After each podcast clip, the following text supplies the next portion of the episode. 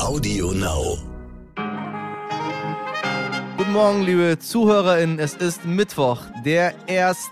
Juni. Ich bin immer noch Michel Abdullahi und hier ist für Sie heute wichtig mit unserer Langversion. Keine, keine Sorge, wir machen den Scherz nicht mehr so inflationär, aber Juni, StammzuhörerInnen wissen, worum es geht ab heute, meine Damen und Herren. Ab heute gilt nicht nur das 9-Euro-Ticket, sondern auch der Tankrabatt. Sie sagen vielleicht eine gute Sache. Mein Kollege Rolf Herbert Peters ist dagegen schockiert, dass diese Vergünstigung nun kommt vor allem mit den Grünen. Warum dieser Rabatt ungerecht ist und wir ihn überhaupt nicht brauchen, gleich in unserer heutigen Folge. Außerdem schauen wir heute auf den kleinen Ausschnitt eines Konflikts, der Jahrzehnte alt ist und in der Zeit seines Bestehens etwa 120.000 Menschen das Leben gekostet hat. Der Israel-Palästina-Konflikt. Immer wieder flammt er auf, zerstört Existenzen auf beiden Seiten und trotzdem hört man so wenig darüber. Wir haben deshalb entschieden, dorthin möchten wir heute schauen. Das ist uns heute wichtig. Meine tolle Gesprächspartnerin dazu heißt Alena Jabarin. Sie hat deutsch-palästinensische Wurzeln und lebt seit ein bis zwei Jahren in Ramallah im Westjordanland. Zuerst für Sie das Wichtigste in aller Kürze. Die Europäische Union hat sich auf ein Embargo für russisches Öl geeinigt. Verboten wird die Einfuhr von russischem Öl, das über den Seeweg in die EU gelangt. Das sind rund zwei Drittel der Gesamtmenge. Länder wie Ungarn, aber auch Tschechien und die Slowakei dürfen weiterhin Öl aus der Druschba-Pipeline beziehen. Es soll außerdem verboten werden, russische Schiffe gegen Umweltkatastrophen und andere Schäden in der EU zu versichern. Ohne solche Versicherungen sind die Schiffe für den Transport von Erdöl faktisch wertlos. Der CDU-Politiker und bisherige Landtagspräsident Boris Rhein ist neuer hessischer Ministerpräsident. Der 50-Jährige hat im Wiesbadener Landtag im ersten Wahlgang die nötigen Stimmen erhalten. Nach fast zwölf Jahren an der Spitze der Landesregierung hat der 70 Jahre alte Volker Bouffier sein Amt aufgegeben. Bis dahin war er der dienstälteste Ministerpräsident in Deutschland.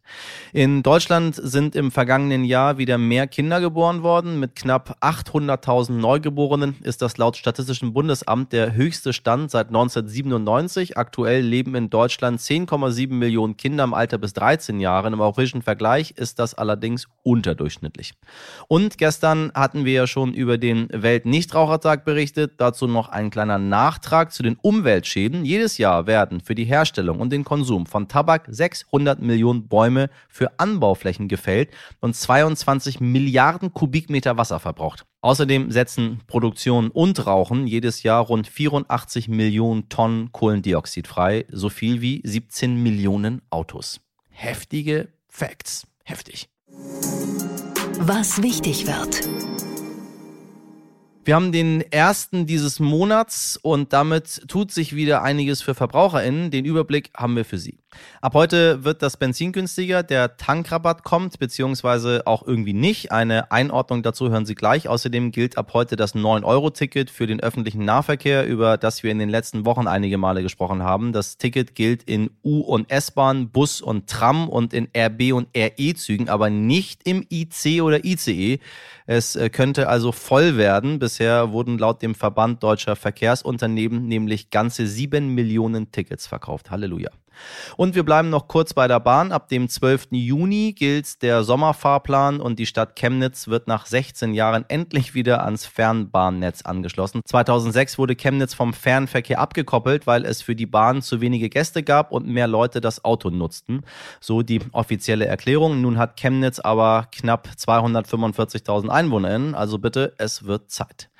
Dann tut sich auch bei den Corona-Regeln wieder was. Ab heute kann man sich von Arzt oder Ärztin nicht mehr telefonisch krank schreiben lassen für bis zu sieben Tage. Dann gibt es die kostenlosen Schnelltests offiziell nur noch bis zum 30. Juni. Bundesgesundheitsminister Karl Lauterbach möchte diese Verordnung aber verlängern. Und wer in Deutschland einreist, muss keinen Nachweis mehr erbringen, dass er oder sie gegen Corona geimpft, davon genesen oder auch nur getestet ist. Ausnahmen gibt es nur bei der Einreise aus einem Virus-Variantengebiet. Davon gibt es im Moment aber keine.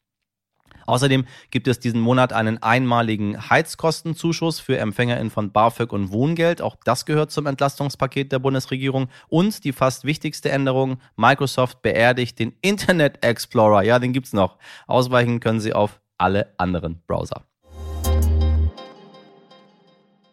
Ab heute soll das Benzin um 35,2 Cent günstiger werden und Diesel um 16,7 Cent. Dieser sogenannte Tankrabatt wurde eingeführt, um uns alle bis August zu entlasten, doch direkt umgesetzt wird er noch nicht, sagt mein Kollege, der Sternreporter Rolf Herbert Peters.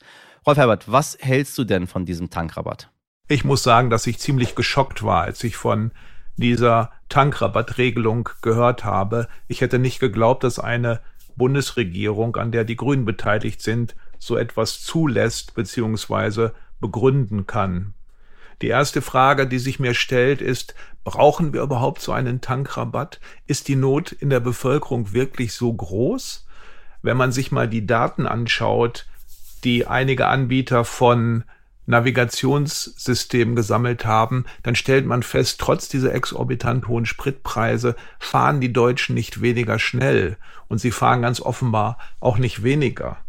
Es gibt auch keine Hinweise darauf, dass inzwischen irgendjemand am Hungertuch nagt, nur weil der Sprit mehr als zwei Euro kostet. Was dazu kommt, ist, diese Senkung der Spritpreise mit Hilfe des Staats aus dem Steuertopf sendet ein völlig falsches Signal aus. Es symbolisiert eine Liebe zum Auto, die mich fast ein bisschen erinnert an die Liebe zur Waffe bei den Amerikanern wollen wir denn nicht eigentlich sagen, Leute, wir müssen weg von fossilen Brennstoffen, wir müssen weg vom Verbrennerauto. Denkt darüber nach, umzusteigen auf öffentliche Verkehrsmittel, auf Fahrräder, auf Elektroautos. Überlegt mal, ob ihr wirklich jede Strecke mit dem Auto zurücklegen müsst. 40 Prozent der Fahrten in Deutschland sind in der Freizeit. Also, was heißt das?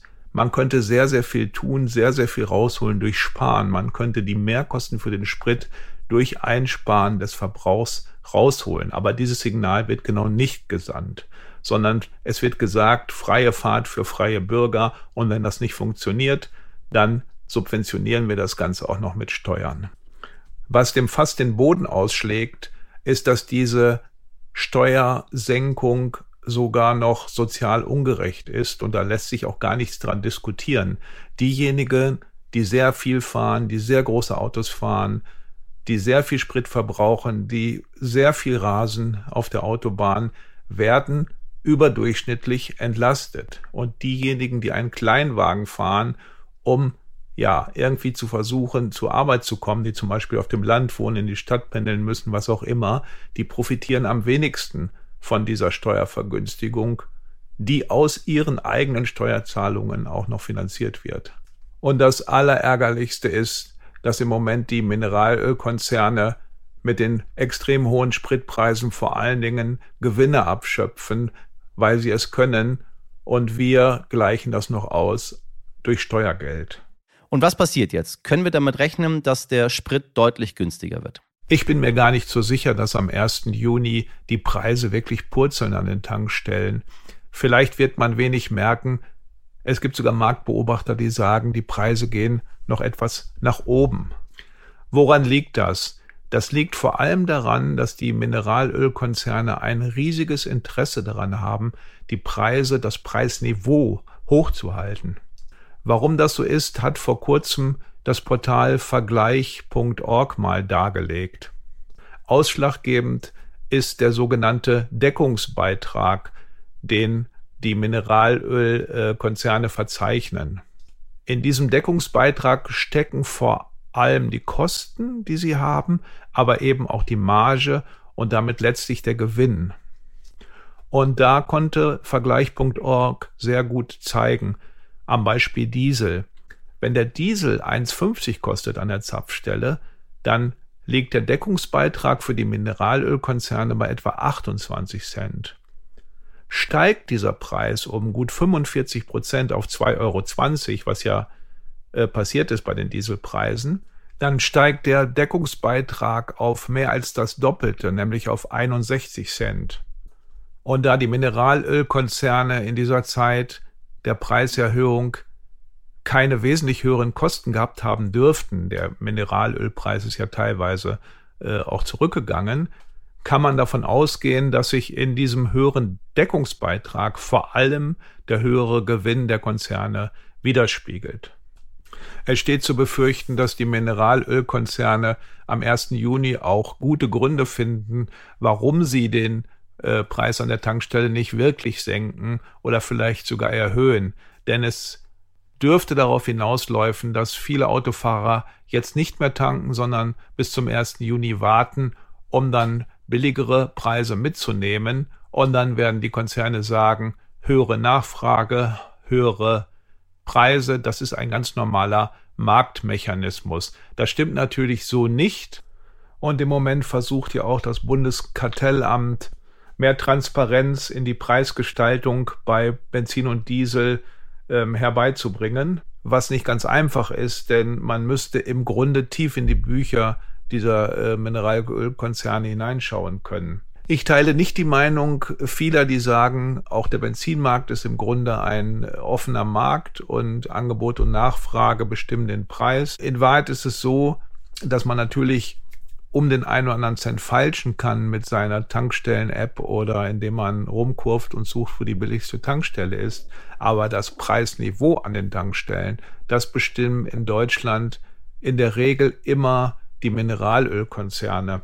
Ob sie das auf verbotene Art und Weise machen, das konnte bisher nicht abschließend geklärt werden. Tja, also ganz so einfach, wie es sich die Bundesregierung ausgedacht hat, ist es dann doch nicht. Wir sind gespannt, wann der Tankrabatt dann vollständig umgesetzt wird. Vielen Dank für deine Einschätzung an Rolf Herbert Peters. Am 11. Mai, heute vor drei Wochen, wurde die palästinensische Journalistin Shirin Abu Akleh erschossen. Vielleicht haben Sie davon gehört, liebe HörerInnen, vielleicht aber auch nicht. Denn der Konflikt zwischen Israelis und PalästinenserInnen dauert zwar seit Jahrzehnten an, andauernd gibt es Tote, aber man hört nur noch recht wenig davon. Gerade mit Blick auf den Krieg in der Ukraine gibt es natürlich jeden Tag wichtige Themen, über die wir sprechen müssen. Das tun wir auch hier bei heute wichtig. Trotzdem dürfen wir Konflikte wie den im Nahen Osten nicht vergessen und der ist uns heute wichtig, insbesondere nach dem Tod der Al Jazeera-Journalistin Shirin Abu Akleh der vor Ort immer noch viele Menschen umtreibt. Deshalb habe ich Alena Jabarin eingeladen. Alena hat deutsch-palästinensische Wurzeln und ist in Hamburg aufgewachsen, wo sie als Journalistin gearbeitet hat. Mittlerweile lebt sie in Ramallah in Palästina, arbeitet für eine Stiftung und erzählt nur noch privat auf ihrem Instagram-Account über ihre Sicht vor Ort. Ihr Hauptkritikpunkt ist, ja, der Israel-Palästina-Konflikt ist komplex, aber die Debatte in Deutschland darüber ist eine einzige Katastrophe. Liebe Hörerinnen, ich hoffe, Sie erfahren durch dieses erhellende ehrliche Gespräch genauso viel Neues wie ich. Alina, ich grüße dich. Hi, Michelle. Äh, der Tod der palästinensischen Journalistin Shirin Abu Akleh hat das Scheinwerferlicht mal ganz kurz, ganz, ganz kurz mal wieder auf den schwelenden Israel-Palästina-Konflikt gelenkt. Ähm, die Krise ist für uns relativ schwer hier zu verstehen als Außenstehende. Kannst du einmal ganz kurz umreißen, wer Shirin Abu Akleh war? Äh, Shirin Abu Akleh war eine palästinensische Journalistin, eine aus einer christlichen Familie in Jerusalem. Sie hat, glaube ich, 20 Jahre als äh, Senior Reporterin für Al Jazeera gearbeitet und sie hat vor allem aus den besetzten palästinensischen Gebieten berichtet. Das heißt, für die Menschen ja. hier war sie die Stimme des Volkes. Ähm, und nicht nur für die PalästinenserInnen, sondern eigentlich in der gesamten arabischen Welt. Ähm, sie war eine sehr, sehr starke Frau, sie war eine mutige Frau und sie ist an die Orte gegangen, an denen man echt selten ähm, westliche Journalistinnen antrifft. Und das ist ihr ja am Ende ja auch zum Verhängnis geworden. Also wir reden nicht darüber, ähm, dass in ganz dicken Anführungszeichen nur eine Journalistin getötet wurde. Es wurde die Journalistin Palästinas getötet. Ja, also ich, ich weiß, wir haben begrenzt Zeit, aber ich könnte, ich könnte dir viel dazu erzählen. Ich selber bin ohne arabischsprachige Medien aufgewachsen. Mir war sie nicht so bekannt.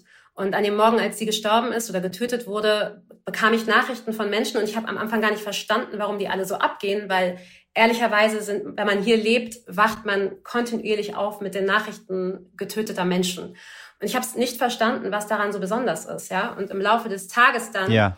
Ähm, und der darauffolgenden Tage habe ich gesehen, dass das Volk hier wie unter einem kollektiven Schock stand. Also alle haben geweint, alte Leute, junge Leute. Man sieht bis jetzt Motorräder, die ihr Bild vorne raufgeklebt haben. Überall ist sie auf irgendwelche Leinwände gescreent. Also die meisten Menschen haben gesagt, wir haben mit ihr ein, wie ein Familienmitglied äh, verloren. Was wissen wir über die Umstände ihres Todes? Ähm, wir wissen, dass äh, Shirin Abu Akleh an dem Morgen ihres Todes mit anderen ReporterInnen im Jenin-Flüchtlingscamp war. Sie wollte berichten über eine Militäroperation des israelischen Militärs. Das findet dort regelmäßig statt. Ja. Ähm, es ist alles auch sehr, sehr gut dokumentiert zum Glück. Ähm, kurz nachdem sie dort ankamen, fielen Schüsse auf die Gruppe. Erst wurde ihr Kollege getroffen, kurz darauf sie, sie fiel zu Boden. Ähm, die Kollegen konnten sie minutenlang nicht evakuieren, weil immer weiter geschossen wurde auf die Menschen, die versucht haben, ihren Körper daraus zu ziehen. Und äh, schlussendlich hat es dann funktioniert, aber sie ist durch einen, äh, ja, durch einen Kopfschuss quasi getötet worden. Also es wäre wahrscheinlich ohnehin äh, jede Hilfe zu spät gekommen. Jetzt schieben sich beide Seiten, äh, wie eigentlich immer in diesem Konflikt, die Schuld gegenseitig in die Schuhe. Die Israelis den Palästinensern und andersrum. Wer war's? Warum war's? Was ist passiert? Ich verstehe das irgendwie immer noch nicht so richtig. Ja, ich finde es jetzt ehrlich gesagt nicht so verwunderlich, dass in einer Situation von Militärbesatzung oder Konflikt und Krieg die beiden Seiten sich gegenseitig die Schuld zuschieben. Das finde ich jetzt erstmal ja. äh, ganz normal. Ähm, es gibt aber ja JournalistInnen zum Glück, die ihre Arbeit machen und die eben nicht einfach die, das israelische Militär zitieren oder die palästinensische Autonomiebehörde, sondern eben gucken, was haben Augenzeugen berichtet, was, was ist dokumentiert worden vor Ort. Ähm, es gibt bisher keine endgültige äh, kein, kein endgültiges Ergebnis. Ja, die Palästinenser haben eine Untersuchung durchgeführt, haben sich geweigert, das mit den Israelis zusammen zu machen, weil sie gesagt haben, die Israelis haben sie doch getötet, wir können doch nicht mit dem Mörder hier zusammenarbeiten. Äh, die Israelis schließen nicht mehr aus, dass es ein israelischer Soldat gewesen sein könnte. Ja. Ähm, und die Palästinenser sagen, es waren die Israelis. Letztendlich ähm, wollen sie es vor den Internationalen Strafgerichtshof bringen ähm, ob es eine Lösung, ob es eine endgültige, ob es am Ende ein endgültiges Ergebnis äh, geben wird, weiß ich nicht. Ich kann sagen, für die meisten PalästinenserInnen steht es völlig außer Frage, dass das israelische Militär Shirin getötet hat, eben aufgrund der Augenzeugenberichte und aufgrund des Videomaterials. Ähm, aber die Frage ist ja auch, was bringt diese Erkenntnis am Ende, wenn sich an der Gesamtsituation und an dem System nichts ändert? Denn Shirin Abu Akleh war nicht die erste Person, die als sogenannter Kollateralschaden äh, im besetzten Gebiet getötet wurde. Nach ihr sind schon drei weitere Minderjährige getötet worden. Diese Fälle sind nicht untersucht worden und werden es auch nicht.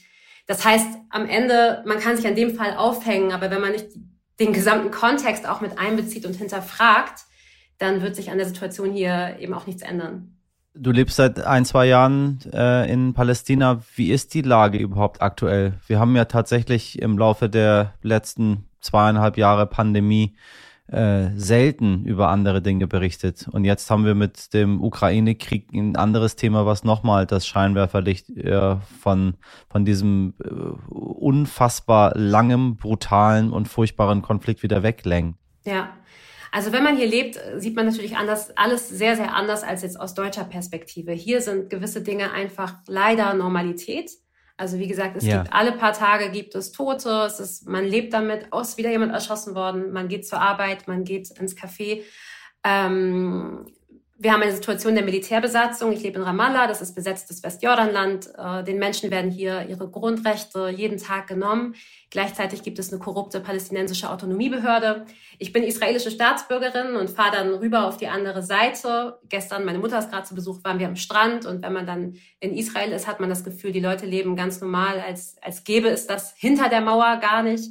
Und das ist hier aber alles eigentlich Alltag. Also in Deutschland ist immer sozusagen ein großes äh, aha, wenn irgendwie sowas passiert, ja. Ähm, für uns äh, ist das Alltag und wie gesagt, Shirin wird nicht die letzte sein. Sie war, sie war nicht die erste. Vielleicht ist es in diesen Wochen etwas angespannter, ja, nach Ramadan. Ähm, und jetzt gestern mit diesem äh, Marsch der, der Rechtsradikalen in Jerusalem. Aber letztendlich sind das hier die normalen Wellenbewegungen. Der Gesamtkontext ist immer gewalttätig, ist immer voll von Ungerechtigkeit. Und äh, wenn es da keine wirklich eklatanten Änderungen, politischen Änderungen gibt, wird das auch die kommenden 50 Jahre so weitergehen. Äh, ein UN-Report sagt ja 2012 voraus, der Gazastreifen wird äh, ab 2020 unbewohnbar sein. Äh, wie, wie kann man sich das vorstellen? Also ich persönlich, weil ich äh, israelische Staatsbürgerin bin, darf ich nicht nach Gaza. Ich habe es zweimal versucht und äh, die Israelis lassen mich nicht rein. Äh, ich habe aber viele Freunde in Gaza. aber ich war nie persönlich da, ja. Also man kann sich einen Ort vorstellen, an dem die Menschen auf kleinstem Raum zusammenleben. Über die Hälfte der Bevölkerung der Menschen in Gaza sind Geflüchtete. Äh, das Grundwasser ist verseucht. Es gibt nicht genug Lebensmittel. Es gibt keine es gibt nicht genug Medikamente, es gibt keine Möglichkeit, Krebspatienten äh, zu versorgen. Die Menschen können in der Regel weder rein noch raus. Also es ist wie eine Art Gefängnis, ja. Nur mit ganz, ganz großen Sondergenehmigungen funktioniert das. Ähm, und wenn ich dann in Tel Aviv am Strand bin und mir denke, so krass, so eine Stunde von hier entfernt, ja, ich bin hier in Tel Aviv, so eine der Städte der Welt, irgendwie eine Stunde von hier entfernt leben Menschen an einem Ort, der eigentlich als unbewohnbar gilt. Also ich weiß nicht, ob es woanders auf der Welt so eklatante Diskrepanzen auf so kleinem Ort gibt. Ähm, das ist manchmal wirklich, das kann man sich manchmal ganz schwer vorstellen. Wie erlebst du eigentlich die Diskussion hier bei uns zu Lande über das, was im Nahen Osten passiert? Wenn wir als JournalistInnen in Deutschland berichten, wenn wir hier im Fernsehen äh, debattieren, wenn es mal wieder einen, einen Brennpunkt gibt oder äh, ein Krisengespräch bei Anne Will, äh, wie, wie siehst du das überhaupt? Nimmst du das wahr? Also sagen wir so, um meine persönliche mentale Gesundheit nicht zu sehr zu strapazieren, versuche ich äh, teilweise ähm, das von mir fernzuhalten. Ich finde es schlimm, ich finde die Debatten in Deutschland schlimm. Ich finde, wir haben gar keine Debatte. Äh, es ist einfach toxisch, ideologisch aufgeladen, wahnsinnig emotional. Die meisten Menschen haben keine Ahnung, aber sehr feste Meinungen. Ähm, und ich kenne unglaublich viele Menschen, die große Angst haben, sich überhaupt zu dieser Thematik zu äußern oder auch Fragen zu stellen oder Ideen zu formulieren, weil man immer sofort in irgendeine Ecke gestellt und an den Pranger gestellt wird. Ähm, was die Berichterstattung betrifft, muss ich leider sagen, finde ich auch sehr, sehr schwierig. Ich bin hier viel unterwegs im Westjordanland, auch oft da, wo es knallt, sage ich mal, selten treffe ich dort ARD-Journalistinnen zum Beispiel an. Ich habe nicht das Gefühl, dass die viel on the ground wirklich sind. Ähm, die sind natürlich viel in ihren Büros in Tel Aviv, auch weil sie gewisse Sicherheitsauflagen natürlich haben. Das ist auch nicht unbedingt ihre Schuld, aber das führt schon dazu, dass man manchmal das Gefühl hat, berichtet ihr eigentlich über das, was ich auch was ich auch gesehen habe, sah bei, bei, mir sah es irgendwie so ganz anders aus. Ne? Also es wird viel auch, werden viel Agenturmeldungen einfach zitiert. Mm, mm, mm. Ich finde, dass Deutschland nicht gerade dazu beiträgt, auch mit seiner Berichterstattung ähm, eine Aufklärung zu leisten, die vielleicht auch dazu führen könnte, dass, dass man einen Beitrag leisten könnte als deutscher Mensch, dass es den Menschen hier irgendwann besser geht. Wenn die Menschen nicht verstehen, was hier passiert, können sie sich auch nicht konstruktiv äh, engagieren. Und deswegen versuche ich immer alle Leute zu motivieren, eigentlich hierher zu kommen. Also dich bitte, Michelle, auch du bist herzlich eingeladen. Kommt hierher, weil es ist so einfach, nach Tel Aviv zu fliegen. Die Flüge sind nicht teuer und nimmt einen Bus nach Jerusalem, fahrt ins Westjordanland, redet mit allen Menschen, guckt euch alles mit eigenen Augen an, macht euch ein eigenes Bild, ja, werdet nicht, äh, werdet nicht zum Opfer irgendeiner Art von Manipulation, egal von welcher Seite. Man hat hier die Möglichkeit zu reisen und sich die Dinge selbst anzugucken. Man sollte es nutzen. Ähm, und wann immer deutsche Menschen mich hier besuchen kommen, sind die wirklich schockiert, wenn sie die Realität mit eigenen Augen sehen, weil die oft so sehr von dem abweicht, was sie ähm, ja, was sie so über Jahre ähm, auch eben durch Medienberichterstattung in Deutschland gelernt haben. Siehst du irgendwelche Fortschritte, dass dieser jetzt nun seit dem Ende des Zweiten Weltkriegs andauernde Konflikt, der mal abebbt und mal schlimmer wird, mal im Krieg ausartet, mal in der Intifada dann wieder vergessen wird und wieder hochkocht, man wieder glaubt, es gibt Annäherung und dann doch wieder nicht äh, neue Präsidenten, die kommen und gehen. Glaubst du, dass es irgendeine Lösung dafür geben wird oder ist das eine Sache, mit der wir einfach den Rest der Zeit leben müssen? Also es liegt an uns. Die Lösung ist eigentlich auf der Hand. Äh, die Lösung bedeutet, äh, Völkerrecht zu implementieren. Die rechtliche Lage ist sehr klar. Ähm, und ohne, ja, ohne die Implementierung von Völkerrecht ähm, wird es hier keine Sicherheit und keine Gerechtigkeit geben. Weder für Muslime, Christen, Juden, egal für wen. Wenn die Situation so bleibt, wie sie ist, wird es immer weiter bergab gehen. Und im Moment sieht es danach aus. Und es ist völlig egal, wer, ob Mahmoud Abbas mit seinen 86 Jahren oder seinen Sohn dann irgendwann oder wer auch das, die israelische Regierung leitet, solange das System, solange diese Militärbesatzung äh, aufrechterhalten bleibt und da kein Druck entsteht, das zu ändern, wird die Situation hier immer weiter eskalieren. Und im Moment ist es gerade so ein Zustand, bei dem man immer denkt, ein kleiner Funken könnte wieder könnte wieder einen Krieg auslösen. Aber auch dann wäre es wahrscheinlich ein Krieg von drei Wochen und es würde wieder Tote geben auf beiden Seiten. Dann beruhigt es sich wieder. Wie gesagt, wenn sich an dem Grundkontext, an der Situation hier nichts ändert, wird es hier für ewig so weitergehen. Und ich würde mir wünschen, dass auch gerade Deutsche verstehen würden, dass es nicht darum geht, dass man pro-israelisch oder pro-palästinensisch ist, sondern es gibt die Mehrheit der jüdischen Menschen hier und die Mehrheit der palästinensischen Menschen hier wird dieses Land nicht verlassen. Wenn wir hier den Bach runtergehen, gehen wir alle zusammen zugrunde. Oder es gibt eine Lösung für alle.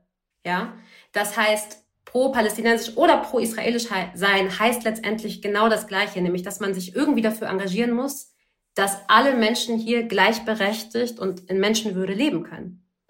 Und solange das nicht passiert, wird es keinem Menschen hier langfristig gut gehen. So. Das heißt, weg von diesem, diese Seite, diese Seite. Die Seite ist, wenn dann, du bist entweder auf der Seite des Völkerrechts und der Menschenrechte oder du bist auf der Seite der Menschen, die glauben, dass bestimmte ethnische, religiöse Gruppen mehr wert sind als andere Menschen. Und man findet sowohl Palästinenser als auch Israelis auf beiden dieser Seiten. Es gibt aber auch Israelis und Palästinenser, die zusammen sich zum Beispiel gegen die Militärbesatzung engagieren, weil die checken, dass es nur eine gemeinsame Zukunft geht. Und diese Seite zum Beispiel, finde ich, sieht man in Deutschland viel zu selten. Die kriegen viel zu wenig Gehör. Und das finde ich schade. Ich danke dir sehr für dieses deutliche und aufschlussreiche Gespräch, Alena. Sehr gerne. Ciao, Michelle. Liebe Hörerinnen, Alena hat es gerade gesagt, viele Menschen haben eine feste Meinung, aber zu wenig Hintergrundwissen. Wenn Sie jetzt mehr über diesen Konflikt lernen möchten, finden Sie in den Show Notes dieser Folge zwei Artikel, die die Hintergründe näher beleuchten. Heute nicht ich. Haben Sie schon mal was richtig Dummes gemacht und sich danach gedacht, Mist, das hätte ich mal lieber lassen sollen? Das ging am Wochenende bisher unbekannten Einbrechern in Nottuln bei Münster so. Vermutlich sind drei junge Männer nachts in ein Erdbeerverkaufshäuschen eingebrochen und haben Sekt und Marmelade mitgehen lassen.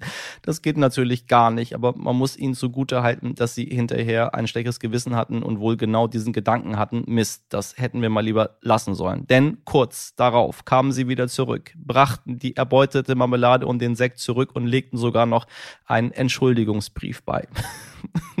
den ich ja schon fast süß finde. Die Polizei NRW postete ein Foto davon auf Twitter.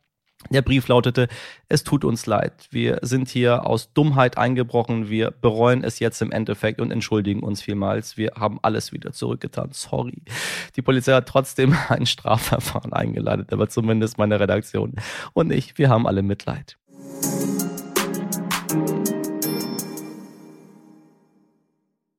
Ich hoffe sehr, Sie bereuen nicht, heute unsere Sendung gehört zu haben. Wenn Sie allerdings andere Dinge bereuen, kann ich Ihnen Briefe nur empfehlen, insbesondere Liebesbriefe. Wir schreiben heute viel zu wenig Briefe und Ihre Liebesbriefe können Sie gerne an unser Postfach richten an heute wichtig stern.de. Natürlich dürfen Sie dort noch Feedback oder Themenvorschläge schicken, was immer Sie möchten. Meine Liebesengel in der Redaktion heißen Mirjam Bittner und Dimitri Blinski und Lia Wittfeld in der Produktion verleiht meiner Engelsstimme den letzten Schliff. Morgen ab 5 Uhr schicken wir Sie wieder in den Tag. Haben Sie einen wundervollen, liebenswerten Mittwoch. Machen Sie was draus. Bis morgen, Ihr Michel Abdullahi.